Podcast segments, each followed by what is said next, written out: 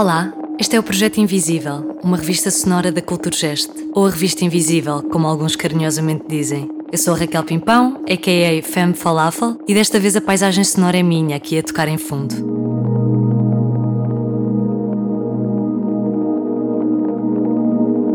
Sou também a maquinista deste comboio que te vai conduzir pelas histórias, música, vozes e sons, tudo a partir da programação da Culturgest até junho. É uma revista invisível para ouvir.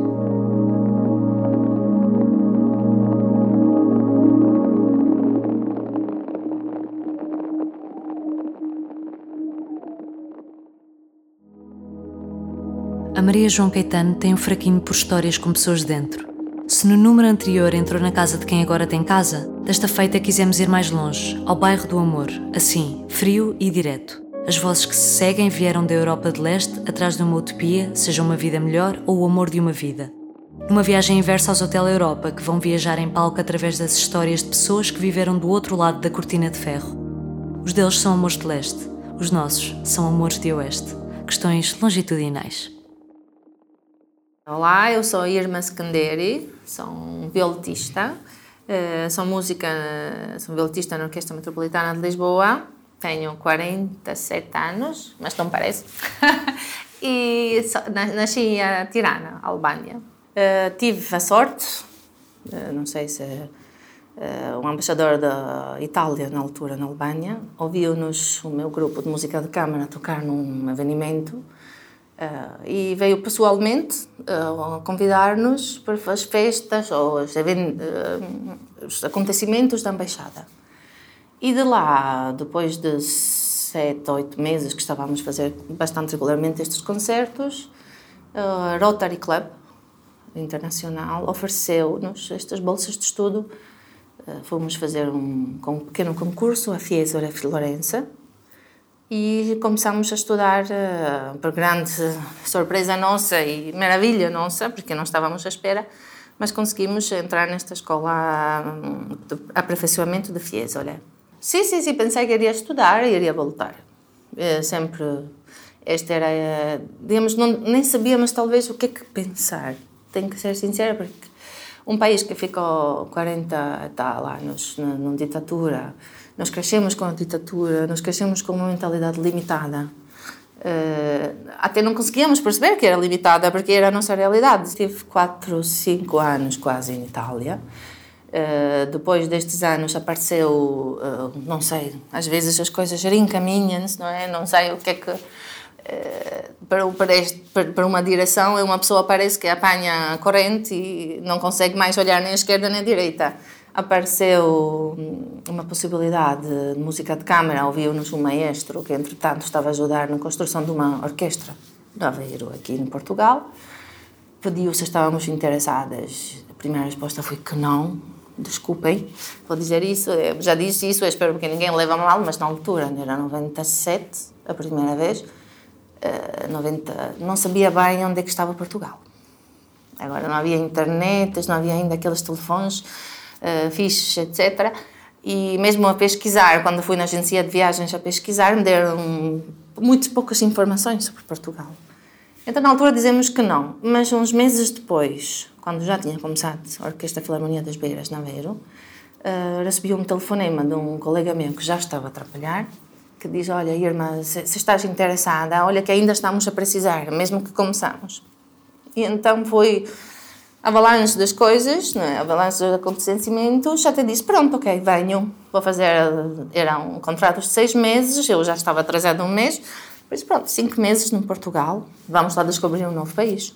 Sou Valentina, eh, cheguei a Portugal 21 anos atrás, 15 de outubro de 2000. Sou de Ucrânia, de uma cidade que é perto de Polônia. Eu tenho 57 anos e já 30 e já 21 anos estou em Portugal. E quando nós, eh, meu marido foi primeiro a Portugal, depois de sete meses eu fui também sozinha, sem filhos.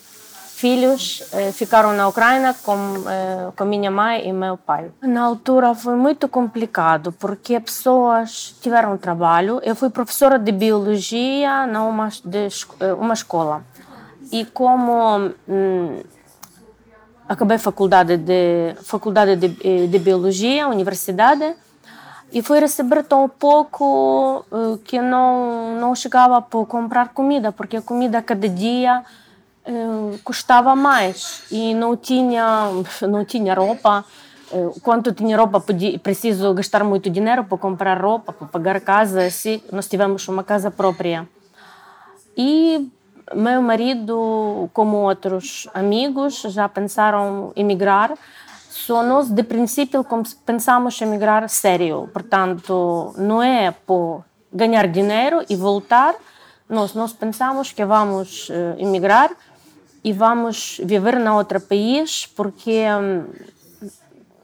porque não não vimos futuro e foi assim, não sei. Eh, pensamos que podemos viver com outra vida, outra vida melhor vida melhor e dar um estudo para os nossos filhos, que filhos vão viver na uma na, na outra país. E portanto fui Portugal, porque na altura 2000 eh, Portugal esperava de campeonato de futebol e precisam muitas pessoas que fazem obras e portanto meu marido foi para fazer obras. Meu nome é Zinaida, eh, sou da Ucrânia, tenho 32 anos, era enfermeira na Ucrânia, vim para Portugal eh, cerca de 7 anos atrás e já posso dizer que gosto deste país. é. Chamo-me Yuri, é, tenho 41 anos, sou médico, emigrei para Portugal quase 7 anos, 6 anos, mais ou menos 10 meses, sim. É, pronto, vivo cá. Eu já trabalhava no hospital, é, não lembro, cerca de dois anos trabalhava no hospital e entrou um, mais um médico no, no, nosso, no nosso cuidados intensivos. Ele era engraçado, eu sempre estava uh, a rir. Quem? O Yuri está gosta de mim? Não, não pode ser, não, ele é feio, não, não gosto, não gosto. Estava a rir sempre, sempre sobre ele e depois passava um ano nos casávamos. E até agora estamos a rir daquela situação. Quando começou a revolução na Ucrânia, no Kiev, aquele foi mesmo muito horrível. nem, nem, nem posso lembrar. É, porque naquela altura trabalhava no hospital, aquelas pessoas com feridas e tudo. É, é muito complicado. E depois, quando começou a guerra, uh, como marido é médico, eu sou enfermeira, nós uh, tínhamos de ir para a guerra. Fomos, não mesmo fomos chamados naquelas alturas, mas nós percebemos que nós vamos ser chamadas.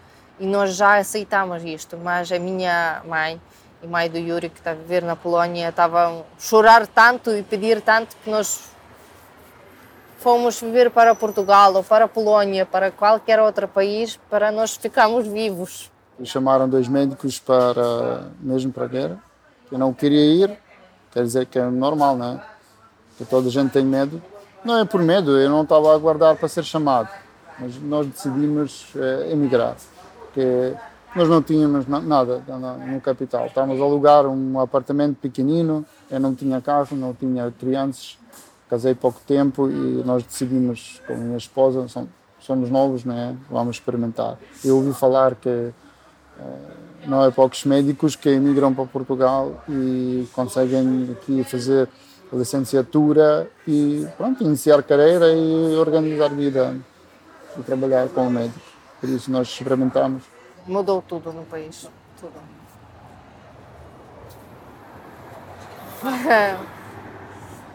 Não, não sei como é explicar. Isto hum, foi a altura difícil e é a altura difícil até agora para aquelas pessoas que vivem lá. Eu percebo. Alguém pode dizer que isto é egoísmo, deixar o país e ir uh, para estrangeiro. Sim, é este caminho mais fácil eu aceito. aquelas que ficaram lá e ainda está no guerra e está naquela luta é mais difícil. É, nota-se que o país mais, mais pequeno. Uh, nota-se que é mesmo o espaço um bocadinho menos. Também um cheiro. Quando saí do avião, eu depois não, não percebi nada naquela altura, logo, porque foi, foi um bocadinho estressado, não é? Mas quando já saí aqui em Alverca, eu logo notei um cheiro, que Portugal tem seu cheiro. Não é cheiro mal, é cheiro específico. A minha primeira impressão foi de, de, de, de festa, dia 6 de janeiro. Todas as lojas tinham a sua música de Natal. Temos, passava em dois passos para ser Gloria Estefan e Michael Jackson ou música portuguesa, que depois aprendi a perceber as palavras, o fado. mas mesmo assim eram pessoas curiosas, queriam saber Uh, perguntavam de onde que eu era, de onde que era, onde que ficava a Albânia, era uma grande dúvida. Era alguém que dizia que era um sítio exótico, quando não queria aceitar que não sabia onde é que ficava. Ai, meu Deus, português. Uh, única coisa que ajudou imenso, ler. Eu adoro ler e o que é que tentei fazer no início foi ler os livros que eu já tinha lido em italiano ou em albanês, lê-los em português. E também vamos ser sinceros, a ler é fácil, é latim. Agora, a falar, ai meu Deus. no início até achava que a língua portuguesa era mais x, x, tudo mais fechado. tenho que confessar que não conseguia perceber muito. Meu marido foi uh, primeiro e escolheu por viver numa aldeia muito muito gira porque é muito conhecida Portugal no Sobreiro, numa aldeia típica de José Franco. É, pessoas primeiros primeiro ano, não, eu fui a primeira mulher é, que eles é, estrangeira. Eu fui um cabelo, eu tinha um cabelo loiro. E este foi muito estranho nesta aldeia, porque as pessoas vestiram mais de roupa preta, cinzenta, e como senhoras de idade olharam sempre para mim, tá muito interessante. O que é que sabia sobre Portugal antes de vir? Primeira coisa, campeonato de futebol. Depois eu tinha um dicionário que foi muito mal, muito mal porque agora quando começo a ler outra vez, começo a rir porque tem palavras que não não não é nada a ver de palavras eh, de Portugal, fado, uh, vinho Porto e mar Atlântico. Foi muito difícil. Quando vimos que meio ano, seis meses, nós acordamos na mesma altura à noite, às três ou às quatro, às quatro horas da noite, e lembro-me, e eu disse para e meu marido, nós dissemos na mesma altura, vamos voltar para a Ucrânia, vamos já comprar os bilhetes e voltar para a Ucrânia, é tudo diferente. Clima, pessoas, a língua que nós não, não falamos nenhuma palavra. E não tivemos trabalho naquela altura. Nós percebemos para, uh, para, para ser médico, para Yuri, aquele caminho é muito difícil. Para mim, para ser enfermeira, ainda mais difícil. Insuportável. Chorávamos os dois fizemos bem que ficamos, vimos, ficamos e é, passou um ano e, e meio. Meu marido conseguiu entrar na medicina outra vez já começava a ficar mais calmo. Mas só depois, acho que depois de mais ou menos três anos, que nós começamos a sentir aquele gosto do país. Neste verão, mesmo neste verão, eu já senti aquelas saudades até ir para a praia. Já não consigo imaginar-me ir longe de, de, de, de, de mar. Não sei como é que isto. Gosto, gosto deste, este país praias e tempo e as pessoas aqui até mais carinhosos. Na Ucrânia é tudo mais, mais zangados. Eu percebo porquê, porque a vida é muito pior do que aqui. É normal. Sim, nós queremos ficar cá, decidimos. Não, não quero, porque a migração não foi fácil. E agora eu imagino deixar tudo aqui que já criaram tanto, fizeram tanto e deixar tudo e, e partir tudo e passar para outro país é um isso. Isto, eu gosto de trabalho, gosto de tudo. E voltar para a Ucrânia não é uma opção? Não. Sem hipótese. Porquê? É mesmo mesmo por. Eh, não é só por parte de economia. Sim, eu podia continuar a ganhar e nós, nós organizamos vida de certeza. Com alguma maneira, mas organizamos de certeza. Mas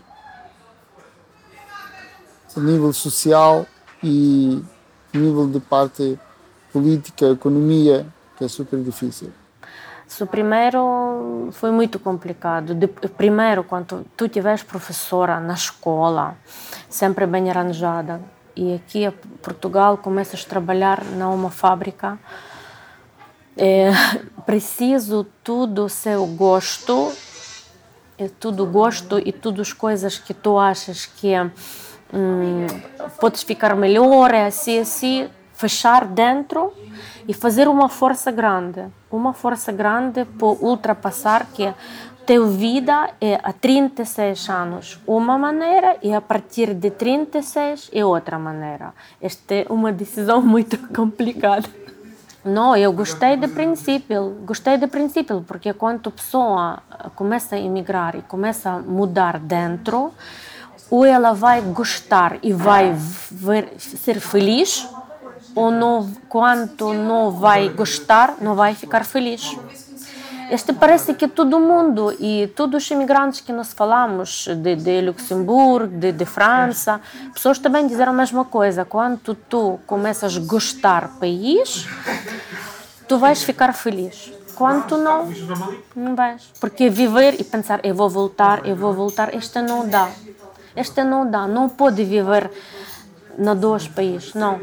Preciso viver hoje e viver feliz no país que tu gostas e que é segundo a tua patria hoje. E até quando eles, até quando eles nascerem, uh, nunca nem me perguntei se vou ficar, vou mudar. Acho que nem me pus esta questão. Mas a partir do momento que eles começam a entrar nas escolas, uh, sentirem-se, quando falas com eles, eles dizem que são portugueses. E depois, claramente, italianos, porque o marido é italiano, eu sou albanesa, e albaneses. Mas quando a primeira língua deles é português, quando a primeira escolha deles dizem nós somos portugueses e então tu começas a perceber agora é muito mais complicado sair daqui.